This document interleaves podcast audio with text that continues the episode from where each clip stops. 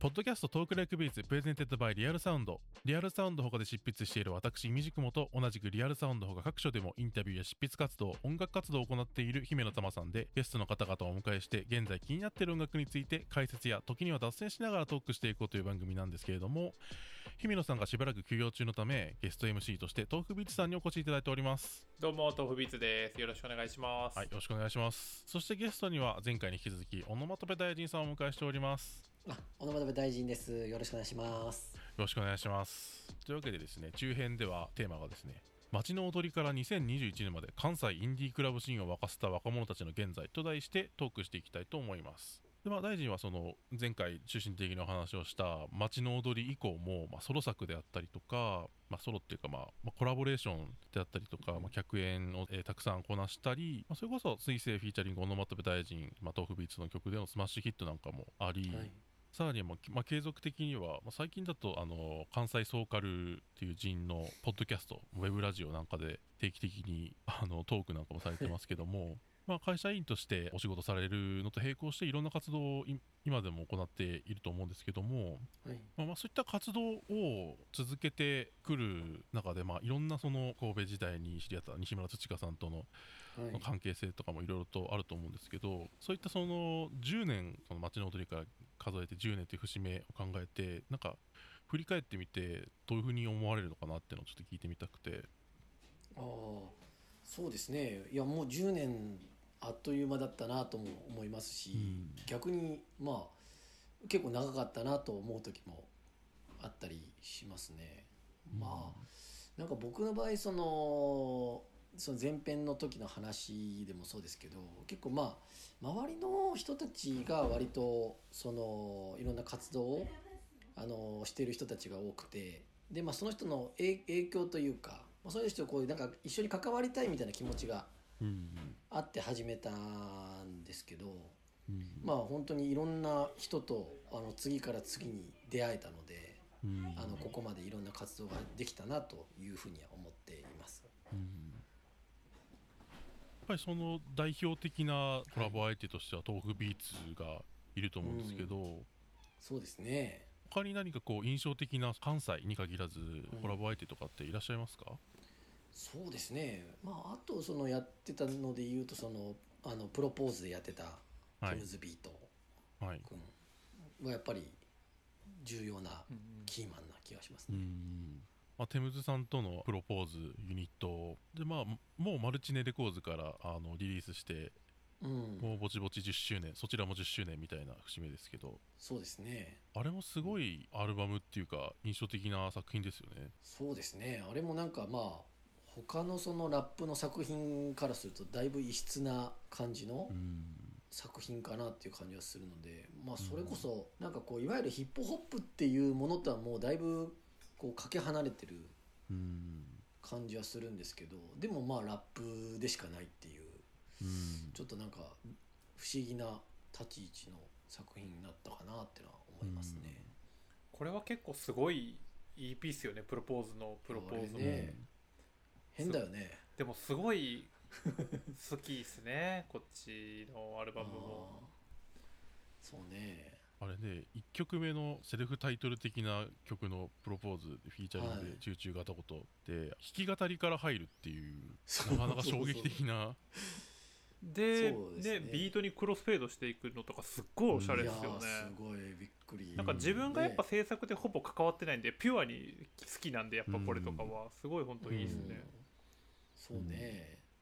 なんかあれそのチューチュー型ことさんが送ってきて最初はただ単にあのーギターだけの曲まああの1曲目なのに自分たちが歌ってないっていうのでしようかってなってたのが、うん。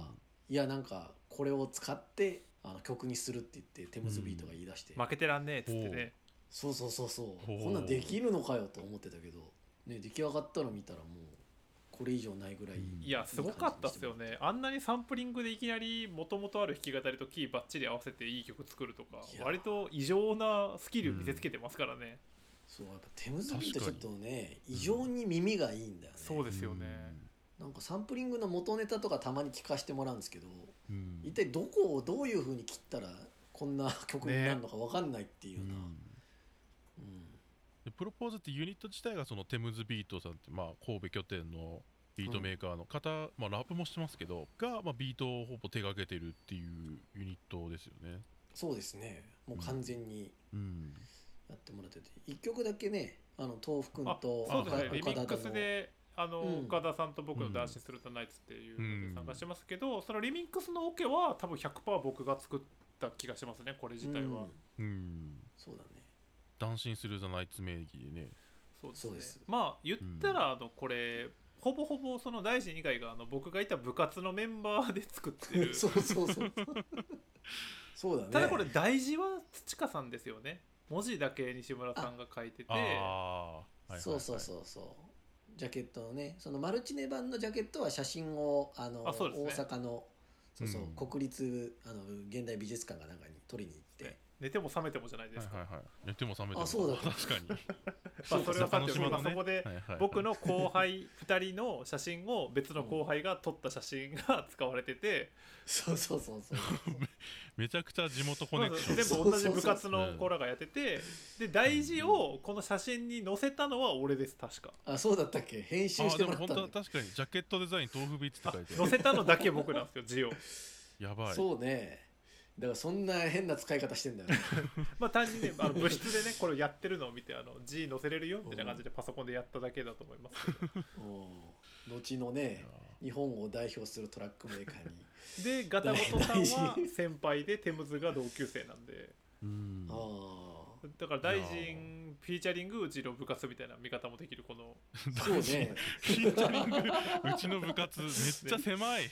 狭すぎる、ね身内で作って別のねマルチネっていう別の身内のところに紹介するっていうまあ結構め,、ええめちゃくちゃそうそうそうそう。なあれですけど。身内から身内へのブリッジ架け橋を。ただ中身がね開かれ特に僕うん。これに入ってる雨模様って僕大臣の中で割とベスト曲のうちの一つですかね。うん。大臣が関わってる曲の中で言うと一番今でも普通に聴くのはこれですかね、おー。確かに雨模様プロポーズっていうユニット自体がラブソングを中心にコンセプトにしたようなユニットですけど、雨模様はそういうテーマっちゃテーマなんだけど結構こう革靴ハイヒール決めた老夫婦っていう一節がめちゃくちゃあの焼き付いててあーありがとうございますなんかこうあの僕とあなたのラブソングってだけじゃなくていろんないろんなところにこう偏在している愛っていうかうん。ちょっとこう背伸びした関係性のうん。でそこに老夫婦っていうイメージがこうパッと入ってくるのとかすごい印象的だなと思ってこれ確かにねすごい好きなんですよ僕も。そうですね。確かにそこにそういうのを出しておいて一番最後に、まあ、誰もが手探りの恋をしたみたいなにかつながっていけば、いやいいかなサビとかすごいっすよこれほんと普通に。歌メロとしてもすごいし、これに乗ってくるみたいな。ほんとそう。いやなんかこれね本当に歌って気持ちいいメロでもありますよね。いやすごいんですよね。やっぱみんなねあんまりこれ、うん。世の中の人は把握してないですけど彗星のサビの歌メロ作ったのはオノマトペ大臣ですから。ああ 作曲者じゃないですか。あそうなんですよ。メロディーメーカーでもある、いやいやいや。多分そのあんまり音楽を知らないからうん。あのこうかぶるとか なんかいろんな心配事からも解放されて多分やりやすいんじゃないかなって思いますけどね、なんかねよくあの経営学とかであのイノベーションのジレンマっていうのがあって。お急にイノベーションすごいの事例経営そうそう。そうそう。イノベーションそうそう。イノベーションを起こすためにはねあのある一定以上より知りすぎるとイノベーションが起こしにくくなるっていうのがうんうん。あるので,、で逆に僕ぐらい音楽とそうそれほどこう詳しくないのであのそういう意味ではなんかそういうの作りやすい状況にちょっとと得な状況にあるのかなっていうのはよく思いますけどね。すごいですね。イノベーションのジレンマなんていうフレーズが出てくるポッドキャストだった ポッドキャストっぽくなってきましたけどね逆にね。逆になんかね、えー若林さんとかがいたらいいんじゃないですか。あそうだ。でもねそれで言うと僕を経済学部にね、引き込んだのもオノマトペ大臣この人ですから。経済学部に引き込む？引きあ込む？そうですよ。大臣が経営学部芸大臣の大学は経営学部しかなかったんですけどそこでその経済学が面白い面白いって言って言って本とか貸してくれたりして僕は文学部哲学科に入るつもりだったんですけどやめて経済学部入ったんですよ。いやめっちゃ正解って感じするもんねなんか、それはそれで嫌ですけどねなんかね。うん後悔してないの？いやまあどうなんでしょうね。どっちに行ってもそうなるんやったらあんま変わらんかったのではっていうのもある。んですけどダメじゃん。いやでもまあまあ面白い本はでも今でも経済の本とかねいっぱい読んでるんでそれ助かってますけど、うん。大事のおかげで、まあねこのプロポーズはい。部活の 部活とオノマトペ大臣の でもこれもねさっき言った通りそうテムズビートっていう才能を大臣が紹介してるっていうことなんですよ、結局はこれは。あとちょっと自堕落なところがあるというか、テムズビートは人から言われないと作品を出さないタイプなんですよ俺とかと違って。うん。うん。うん。で僕とかもこうほんまに天才やのにこう出さないなとか思ってたのを大臣がこういうことで葉っぱをかけて作品までを作らせたっていうこと自体にめっちゃ価値があるとも思うんで、うんうん。これプロポーズもジェットセットとかで7インチとか出てませんでしたっけ、これも LP12 あ。日で出てる LP かそうそう12インチ12インチか。それのジャケは写真じゃなくて西村さんのイラストになってるっていう、そうですそう。です、うん。レコード版だけ西村君にやってもらって。うん。でこれは確かデザインとかも全部含めて西村君にやってもらったんですけど、うん。なんかレコードにする時ってなんか右とか左とかどっち空きってのがあって、はいはいはい。それを彼が完全に間違えて あの普通普通じゃない方にしか開かああない左から抜くコーになってんのかあれ多分レコード。そうそうそう。そうなんですね、でだからそれを何とかしてあのそういうコンセプトだったっていうことにしようと思ってうん。あのなんか愛の言葉は左からささやいた方がいいみたいななんか。そうそうそういうことが言われてるらしくて。いいな。あでそういう。むそう無理やり後付けでそういう意味でわざわざ左焼きにしましたみたいな。を言った記憶がありで左から、そうそうそう。ただ単に西村君が間違えただけなんですけど、ちょっと離れますけどその最初のプロポーズの冒頭に出てくるチューチューガタコトさんはうんあの豆腐のナンバーワンあの豆腐のえーっとファーストアルバム？あえっとロスデロィケイだっけ？ストディケートのリミックスアルバムですね。リミキシーズでナンバーワンの弾き語りもやってますよね。異様にいいでおなじいみのやそうなんですよ。あの多分ねあれを聞いて remixes を作ろうって思ったんじゃないかなぐらいの音源やったと思うんですよね、異様にいいよねあいやああの人ももう本当マジで天才マジモンの天才って感じですね。ねちなみに何者なんですか？先輩もうシンプルに先輩です部活の。シンプルに先輩、でもあの人とかからこうアシッドフォークっぽいやつとかあの、うん。日本のそういうこうフォークとか教えていただいうんたりとか、ただ、あの動画が残ってるんですけど、まあ、割とそのスカムというかノイズのライブみたいなのをやったりとか、うん。あの別名義でいきなりテクノを作ったりとか割と謎の、うん。謎としか言いようのない先輩なんですよね。うん。そうだねちょっと関西ゼロ世代っぽい感じっていうか。そうですね。あと高知出身なんでそのカオティックノイズってあの高知の有名なあのライブハウスがあるんですけどああいうこうちょっとその高知ノイズシーンというかああいうところからの薫陶も多少受けているという噂も聞いたり聞かなかったり。高知ノイズシーン。そう思うと面白い人いっぱいいたね。うんほんとね。それこそあと「ダンシンスルーザナイツ」も出てきたということで、うん。岡田田さんもここで出てくるわけですけど体大臣岡田田さんとも結構曲あの出してたり出してっていうかまあサンクラとかであ上げてたりとかしますよね。そうです単純にあのまだ大阪に岡田君が住んでる時は、はいはいはい。まあたまになんか会いにあの、うん。家家まで遊びに行ってたんでうん。その時にまあ何もしないのもなんだからちょっと曲でも作ろうかっつってうん言って、よくやってましたね。岡田さんっていつ頃東京出たんでしたっけ？結構前。今何年 4, 前だ？4年前とかなんですかね？45年前とか。そうね。あでもそんなもんなのか。うん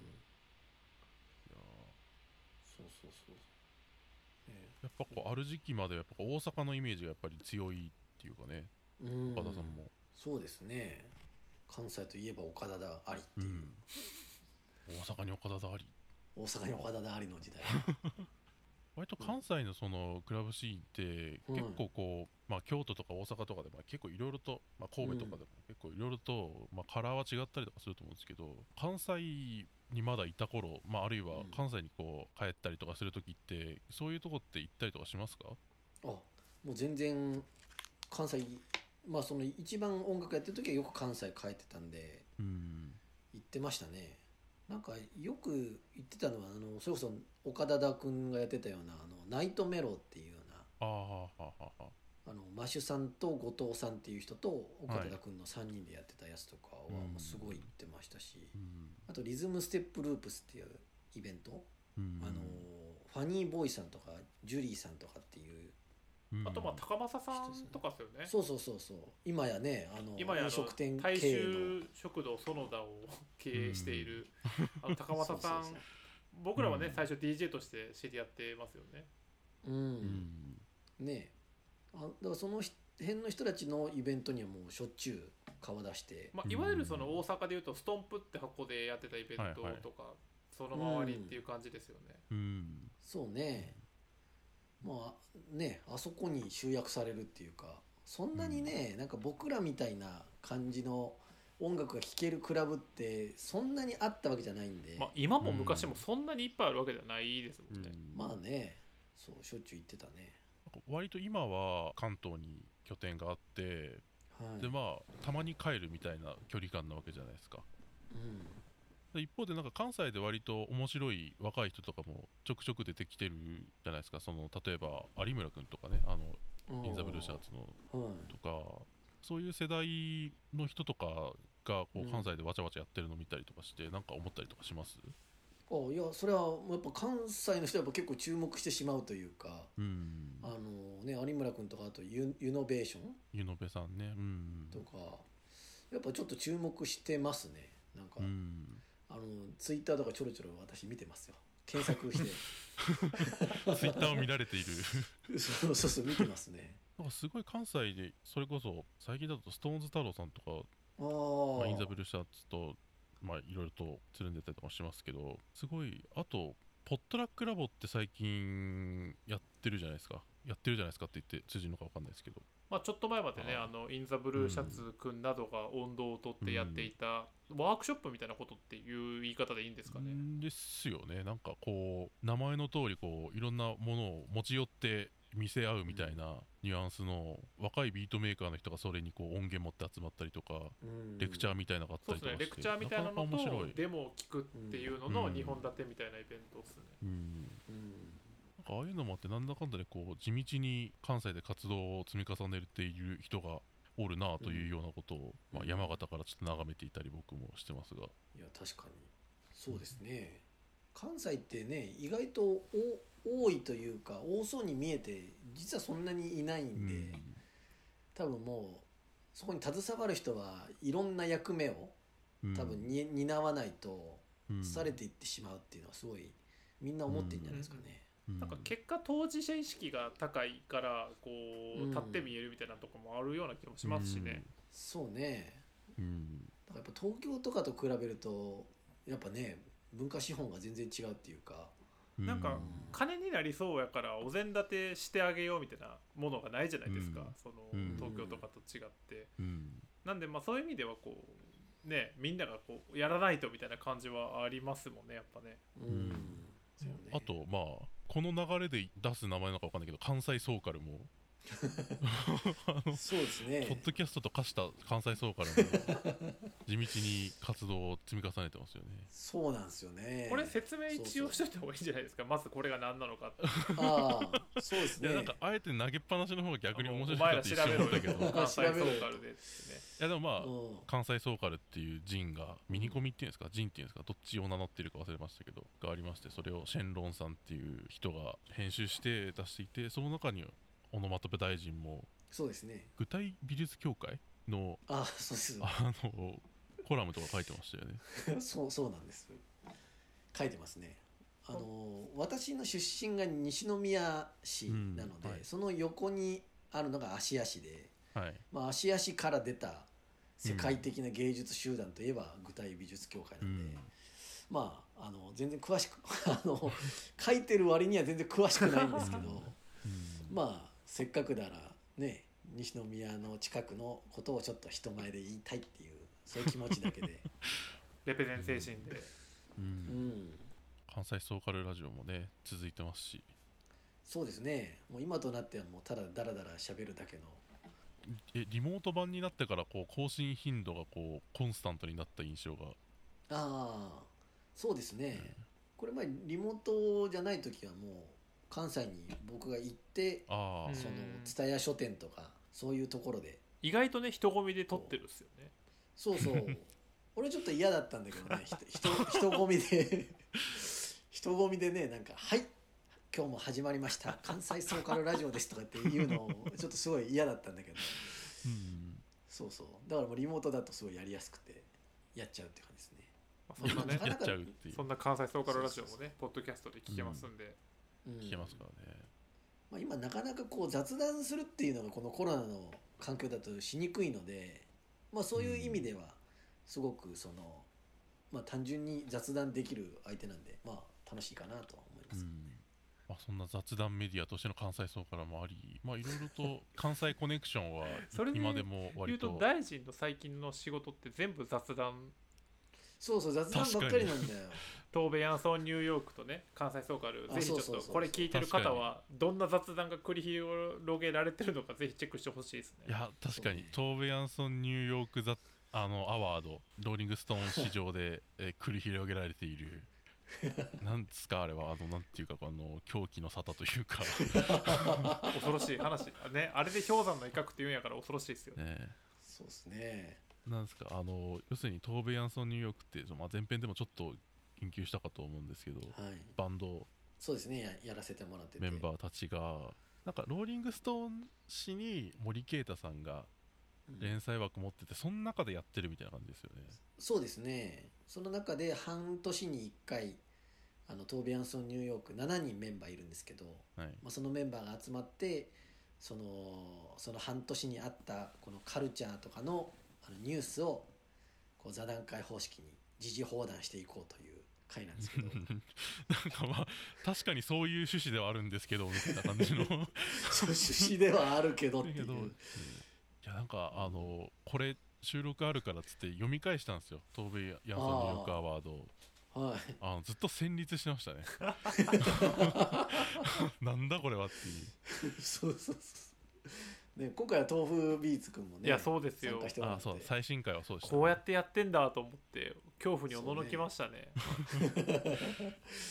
ね。キュービーハウスにやたら詳しかったりねなんか。ね いや一応あのトークライクビーチでもゲストやゲスト MC で来ていただいたスカートの澤部渉さんもメンバーとしてトークに参加してますけど、いやトークライクビーチでは見ないタイプの澤部さんの側面を存分に味わえる確かに。やめてあげてくださいよそんな。そうそうなんですよね。どっちの澤部さんも澤部さんなんですから。うん。そうなんですよ。そうそうそう。そういう多面性がやっぱり一人一人に、そうそう。それと関西ソーカルでの大臣の振る舞いもなかなか味わい深いものがありますよね。グッとくるそうです。時ありますよね。うん。うんいいんですかこんなに競合ラジオや競合他市の話して。いや本当そうですよこの。いやもう全然三いいですよ。だって大臣の活動だから。あまあまあ確かに。大臣大臣のコミュニケーション担当としてのねあの雑談担当という。いやでもそれはでも本当にね実際そうですよねどっちでもね、うん。その関西ソーカルでも比較的ですけどツッコミ。いそうやですね。いやちょっとそそれはうでもないか。ちょょっと奇弁でしたね今のはね。今のはねいやなんかダブルボケみたいな時ありますからねそうですよね。関西ソーカルラジオ。あ いやまあマジであの知らない人からしたら何の話してんだと思われてそうですけど。まあ大臣がねその神野さんあのシェンロンさんっていう人と一緒にやってるラジオですからまあぜひねチェックしてみてくださいぐらいでいいんじゃないですか。あそうですね。そこまでねあの、はい。がっつりあの紹介してもみたいな。で最近は割とまああのそういう形で雑談ベースで あの活動を展開近年はされてますけど。はい音楽系の活動だと何か最近で動いたりとかはされてるんですか？その最近あのテムズビート君と一緒にそのあはい。プロポーズの新作をはい。作ってるのが一番ですね。楽しトビアンソンみですねニューヨークでも曲を作ろうっていう話はしてるんですけど、うんまあ、あのよしやろうって決起集会だけやって誰も曲作ってこないんで。うん。そうです止まってるって感じ。トーベ・ヤンソン・ニューヨークも結成はい。10周年じゃないですか？今年で。あそうです。10周年をね。もうなんか超えてたっていう話ですね。あまあ多分えうん。い2010年ですか？2011年ぐらいに結成ですよねあれは、そうですね。うん。もう全然遅くないんでぜひ新作聞きたい。いやそうね。私もそう思うんですけど。そうですよね私もそう思って 人事のように。まあそうですよね。作曲だけは委ねないといけないですからね、まあそうそうこだけはそう確かに。そうなんですよ。うん。作曲ができないんでね。ちょっと残念なんですけど。まあ、これまで一応あのトーベ・ヤンソン・ニューヨークはシングル1枚とアルバム1枚を出してはい。大部分オノマトペ大臣が作詞されてますよね。結構な割合で。あそうですね。それこそあのアルバムのや曲は結構ほとんどほとんどっていうか、何曲か除いては僕がさせてもらって、うん。でシングルに入ってるあの「ロシアンブルー」っていうタイトル曲なんですけどはい。これはあれですね。それこそ学生時代に東福君とあの西村君と3人で一回あの新海地のね新海地音楽祭っていうのに参加しようと思って作った曲をうん。もう一回トーベ・ヤンソンバージョンに作り直してるっていう。もともと曲名違いましたよね曲名はねロシアンブルーのままだったけどバンド名がそうそうあエリー・マイ・ラブ・ソースイートそうエリー・マイ・ラブ・ソースイートっていうバンド名で えーと岡村ちゃんのカルアミルクとそのロシアンブルーの原型のこの2つを携えてあのそうそう。デモを出して落ちてブーブー言ってましたね当時。そうそうそうそう。そうねでも送ったんだけど通らなかったんだよね。そうですね。あの新海地音楽祭にね。いやすごいバンド名ですねやっぱ大臣のこのセンスのね あのブレなさみたいなのだけは感じてほしいですよね。いやこのエリー・マイ・ラブ・ソースイートから。ソースイート。えトーベ・ヤンソン・ニューヨークっていう名前は誰発信なんですか？あそれは僕ですね。やばいですね。いやトーベ・ヤンソン・ニューヨークってやばいと思いますよ。なんか。トーベ・ヤンソン・ニューヨークじゃ全然ないですもんね。そうです。それでいつか怒られると思うんですけどね。まあ怒られるまで頑張ろうかなと思って。いやなんかねすごいただ異様にキャッチーですよねトーベ・ヤンソン・ニューヨークっていう。キャッチーなだけ。やっぱすごいですよね大臣のこのなんか こうコピーライティング力というか。うん。まあね発想的にはビートたけしと似たようなものがあるっていうかね。え？いやなんかビートたけしもつまみ枝豆とか。あなるほどなるほど。なるほど。ラッシャーラッシャー板前とか。名付けるじゃないですか。うん、おこれは豆腐どういうことですか？え？いやいやいやいや大臣が自らのあのはい。素晴らしい五感のなんかある言葉を思いつく才能をあのまた別の天才ビートたけし師匠にこうなぞらえて自らをこう言っているっていうくだりですよこれは。なぞらえてるんですよ。天才がまた別の天才に自分をなぞらえてるんですよ世界の北のそうですよ。世界の人がね。引き合いに。何よりオノマトペ大臣っていう名前自体がもうそれじゃないですか。いやーこれね。五感で来てトマトるすごいこれこれミクシーの名前でつけた悪ふざけの名前をねでもそんなこと言ったらね我々全員これで来てるんですから。そうね。ミクシーネームで。そうそう ミミククシーネシームで、つけたような名前でね。うん。本まで出しちゃったからあのいやこんな変な名前で。そう業を背負ってるって本当言ったらもう大臣割とそのコラム仕事とか、うん。ピアノ関西版のウェブであ。映画表の連載とかやってたじゃないですか。そうですねやってましたね。あれもすごいいい連載ですよね。読みか読んで思ったんですけどこのまとめて読み返して。いやなんか当時はあんまり評価が高くなくてこいうやなんかももっともっと違うのが読みたいみたいなことちょっと言われたり。もっともっと違うのが読みたいっていう。ななんかもうちょっとその映画評論みたいななんかああ感じのが読みたいみたいに言われてもうそれだったらちょっと難しいなみたいなで途中で終わっちゃったんですけど、うん。でもね大臣は映画倍速で見るんですもんね。そうそう。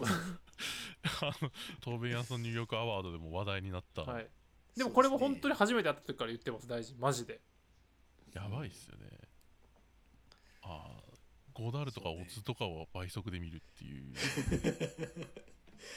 絶対怒られるやつですね。冒涜と言われる、それでもあの素晴らしい映画コラムをね。ああありがとうございます。あれあの毎回曲を書き下ろすっていうなかなかのいやーその大変だったんですね。あれ大変ですよね。いやあれめちゃくちゃ大変だったんですでもひ二月に1回ぐらいあれがやってくるから、もうあの時はねうん。ただまああれ書いてる時とかもなんか映画とかもそうですけどもうとにかくあのそういうのを見ない人とかに向けて書きたいなっていう気持ちがあったんで、自分なりにはすごい工夫してうんやってたつもりではあるんですけど、うん。うん。まあだから個人的には結構気に入ってましたけどね一回一回うん。書いたやつ、うんああとあの僕が本を出した時に京都に行く機会があってそこであの何回か名前出てるシェンロンさんとトークをやって、トークイベントやってその時にあの来場者特典みたいな感じで、ね、エッセイを寄せていただいてあんまり考えていない人の j p o p 少子という。ああああれもすごかったな。れすごくなかった、あれすごかったですね。俺 PDF とかでまだ持ってんじゃないかなそれうん、いやなんかねあの僕も PDF でもらってあのすごいね文字数がそこまで多いわけじゃないんだけど、うん。いい話しか書いてねないんですよね。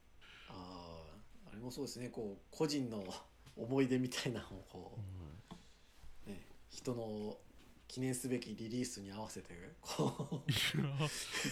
いやいやいやいや。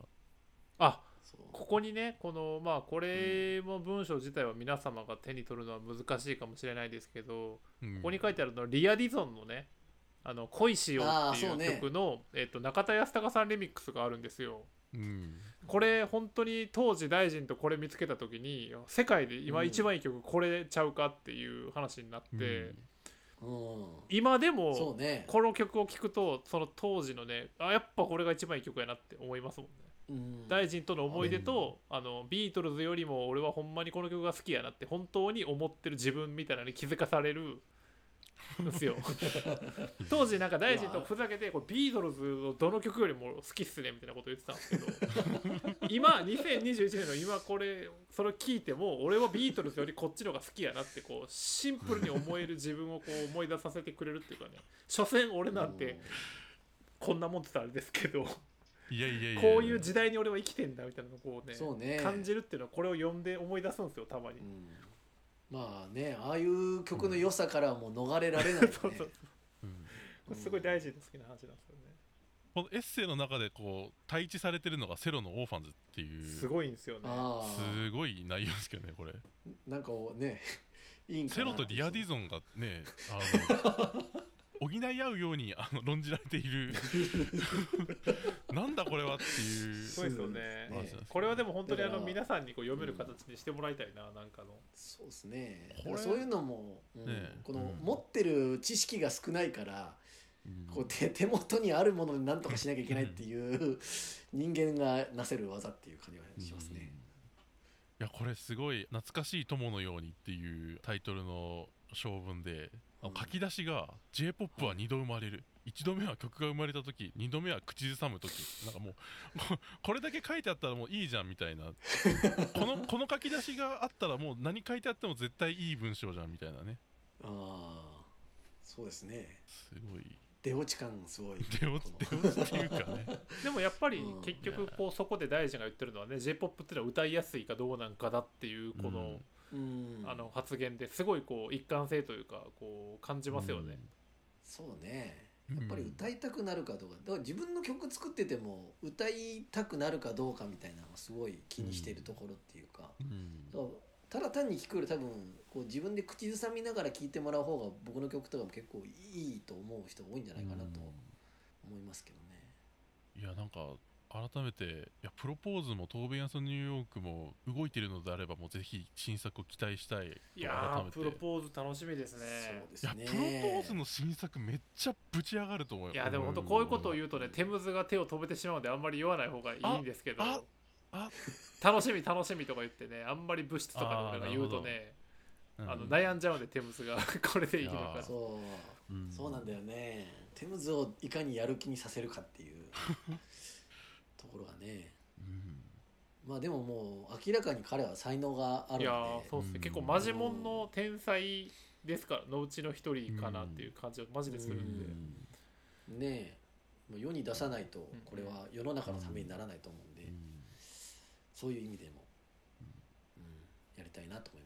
す。ね。なんか制作なんか曲はできてるとかいう感じなんですか？それともあのちょくちょくアイデア出してるみたいな感じなんですか？今の感いやじだと。あの曲もできてるやつが何曲か、うん、12曲ぐらいあって。ほうほうほそれのまあ1曲はもう歌詞も書い書い書いてるから録音まではしてるんであとはテムズくんのミックスを待つばかりと。いや楽しみですね。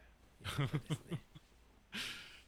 いやでも今いまだにいまだにっていうか新しいのもやっぱりねすごいいいいい、ううん手元さんはまだ神戸っていうか、神戸いますよまだはい。うん、割とねみんなこうどんどんあの関西を離れがちなそうですね。このなんていうんですかあー我々世代っていうんですか？そういう、まあ、うん僕は別にもともと関西の人間ではないですけど あの8年ぐらい京都にいたのでいやもう十分。まあまあ長くいたんで。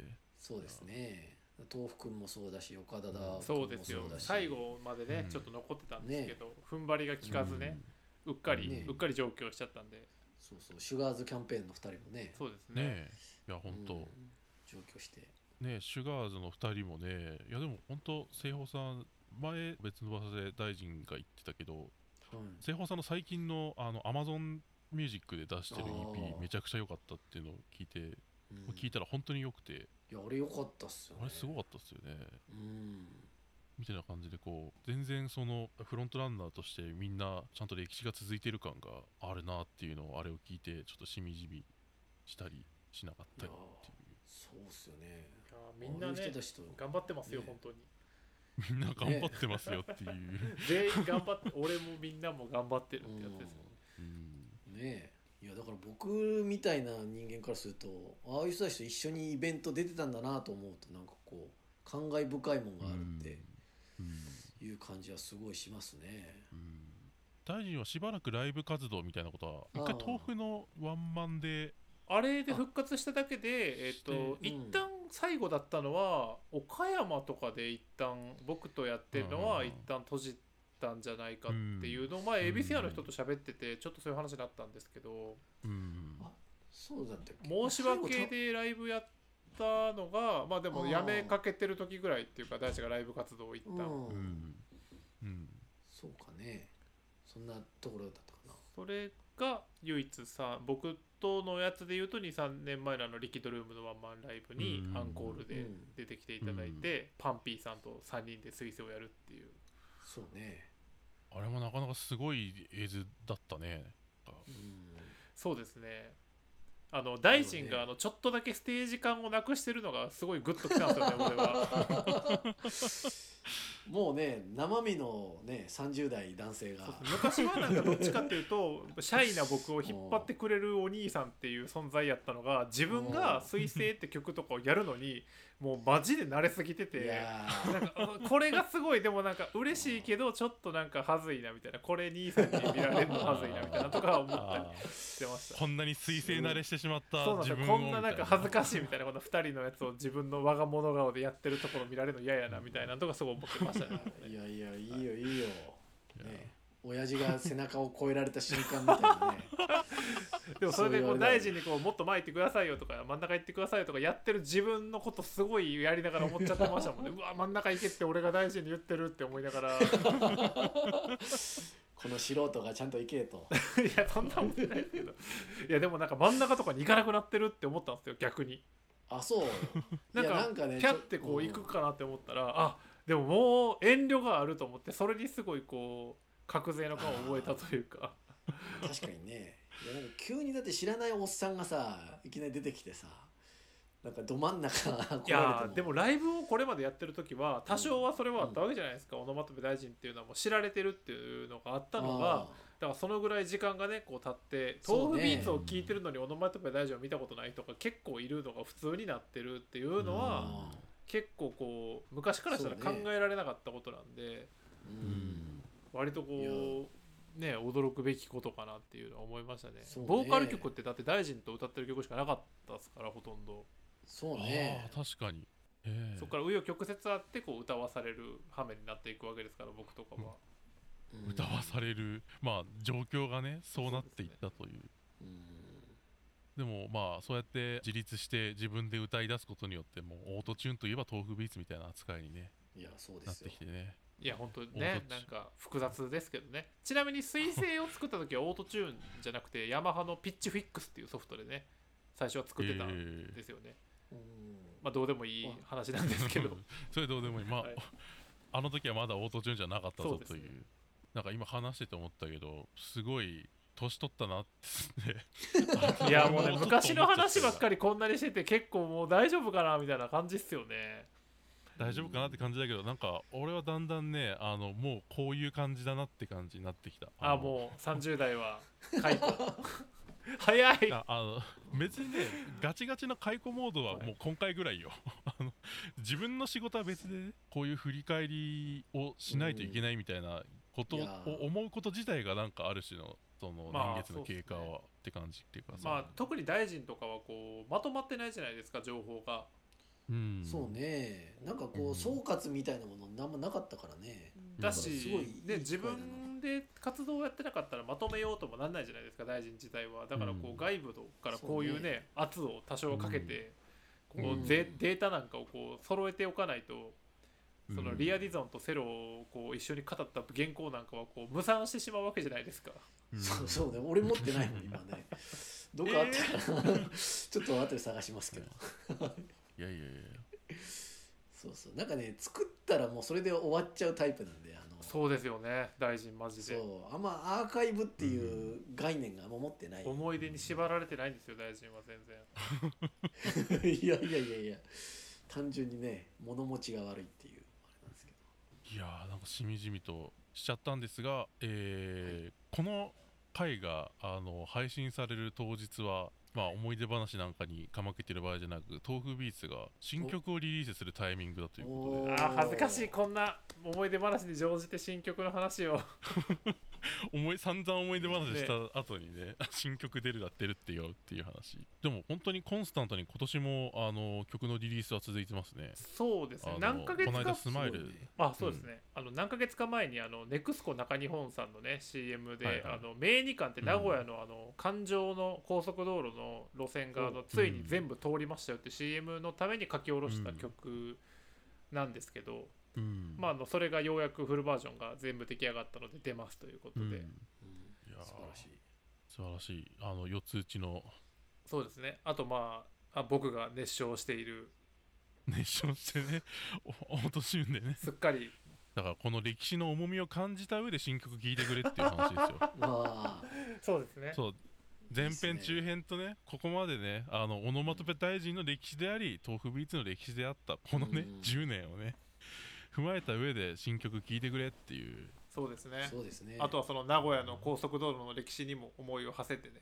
思わせてねようやくできたんだよっていう。そうですよ。うん。まあそんなこんなで。こ んなまとめ方でいいのか。豆腐ビーツの新曲「シティ2シティ」聴いてください、聞いてください。っていう感じで、はい、ここまで街の踊りから2021年まで関西インディークラブシーンを沸かせた若者たちの現在と題してオノマトペ大臣さんに語っていただきましたっていうけどなんか割とこうおじさんのあの思い出話になってしまっ恥ずた。かしいやだないやいやいやいや僕はオノマトペ大臣を称えられたらそれでいいと思ってるんで確かにそれはそう3回ですね。今回本当に。ありがとうごはざいますあと東米アンソンニューヨークとプロポーズに動きがある可能性って話もちょっそうですね。と入手できたんで。これは初リークなんじゃないですかこの話。そうですね。問題あって取り下げられたらどうしようと思っちゃいましたけど、ね、東米アンソンニューヨークメンバーたちからのまだ言うなよとかなったらどういしようとか思いながら。やいや大丈夫大丈夫です。ああんなやつら押さえつけますよあ出たコミュニケーション担当 すごいすごいな。コミュニケーションでありネゴシエーションだ。そうです足毛にしてやりますよはい。あんなやつら。足毛いやそうそう。資源にはしなくていいですけど。そうそう。から唐木さん以外は。